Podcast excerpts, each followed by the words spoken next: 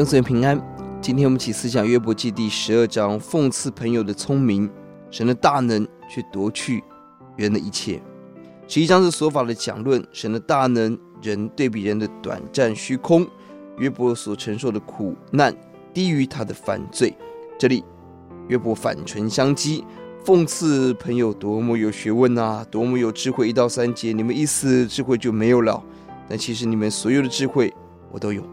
四到六节。提到了世界上许多不公义的事情，因为十一章十五到二十节提到了神公义的赏善罚恶，但约伯在这里提到不公平之事，完全能受人讥笑，强盗兴旺。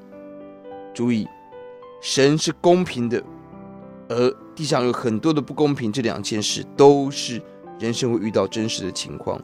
这让我们一方面更渴望天上的公平正义，二方面我们也记得在地上活出神。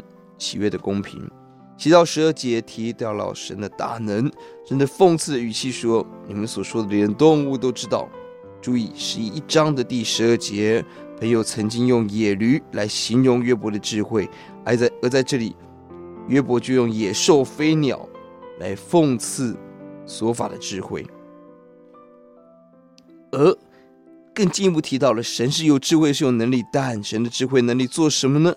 他夺去人的聪明智慧，十七节的模式审判官，二十节的中信人、年老人；他夺去人的力量，十八节的君王，十九节的祭司有能者，二十一节的君王有力者；他夺去第三个政权，二十三节的邦国毁坏被掳，二十四节首领漂流，二十五节提到了他夺去人的光明。人失去了光明，甚至落在黑暗当中，东倒西歪，中醉酒者。二十二节提到了极大的苦难，甚至觉得死因成为光明。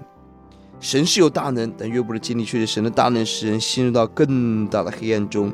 神的大能是夺去我们的生活，何等的讽刺！他问神在哪里？第四节说：“我这求告神，蒙他应允人竟成了朋友的讥笑的公义，完全人经受了人的讥笑。”苦境中最难承受的是人的讥讽。当朋友提到你所受的刑罚比你的罪还少的时候，约伯受不了，口出讽刺之语。